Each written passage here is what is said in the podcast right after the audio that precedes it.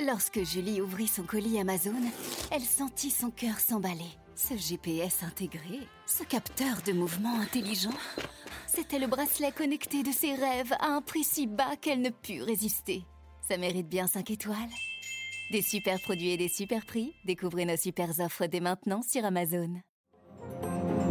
Radio Classique, l'édito politique avec le Figaro. Il est 8h11 sur l'antenne de Radio Classique, l'édito politique avec Guillaume Tabar. Bonjour Guillaume. Bonjour Renaud. 42 ministres dans l'équipe Borne remaniée. Quelle est la signification politique de ce remaniement? Oh, la lecture est assez simple. Hein.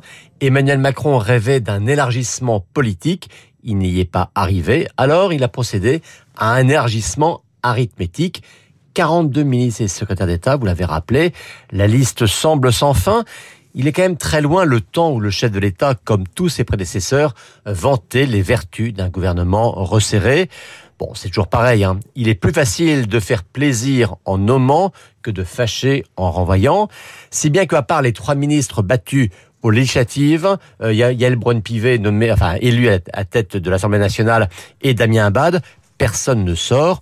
En revanche, entre de nombreux députés et quelques amis de François Bayrou et Édouard Philippe. Mais sur le plan politique, aucun élargissement. Cette équipe Borne est un gouvernement réduit aux acquets de la Macronie. Il y a une semaine pourtant, en confirmant sa première ministre, Emmanuel Macron lui avait demandé de rechercher des coalitions et elle avait mandat de s'ouvrir jusqu'aux communistes d'un côté, jusqu'aux républicains de l'autre bien à l'arrivée, ni coalition, ni communiste, ni républicain. Bon, bien sûr, hein, aucun parti euh, n'a voulu saisir cette main tendue, mais franchement, personne n'y croyait. Personne, pas même le chef de l'État, euh, qui avait lancé cet appel uniquement pour dire à l'opinion, voyez, l'ouverture, c'est encore moi, la fermeture, c'est toujours eux. Mais, à défaut de coalition, le président de la République aurait quand même pu affaiblir ses opposants en leur arrachant quelques personnalités symboliques, mais là non plus, il n'y est pas arrivé. Guillaume, jusqu'où ce remaniement porte-t-il la marque d'Elisabeth Borne? Bah, Pas très loin, hein. le gouvernement Borne est un gouvernement Macron. Euh, la Première ministre a obtenu une chose, c'est le renvoi de Damien Abad. Le chef de l'État ne voulait pas céder à la pression médiatique. Eh bien, euh, la Première ministre, elle, en faisait une question de principe. Elle a obtenu de gain de cause.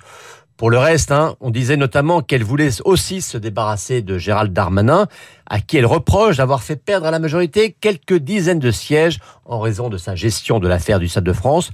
Eh bien, non seulement le ministre de l'Intérieur reste, mais en plus, il élargit son périmètre, gagnant la tutelle de l'outre-mer et aussi celle des collectivités territoriales. Euh, en mai, c'était Bruno Le Maire qui avait été renforcé. Eh bien, aujourd'hui, Elisabeth Borne a un, un numéro 2 et un numéro 3 plus puissants que jamais et dont on peut douter qu'ils regarderont la Première ministre comme étant leur véritable patronne. Alors pas de vote de confiance demain donc. Est-ce un aveu d'impuissance de la part de la Première ministre? C'est un aveu d'impuissance, mais c'est surtout une décision de prudence. Euh, LR ou le RN se serait-il abstenu sur un vote de confiance? Euh, Ce n'était pas exclu, mais ça n'était pas non plus acquis. Et il y a parfois des risques qu'il est préférable de ne pas courir inutilement.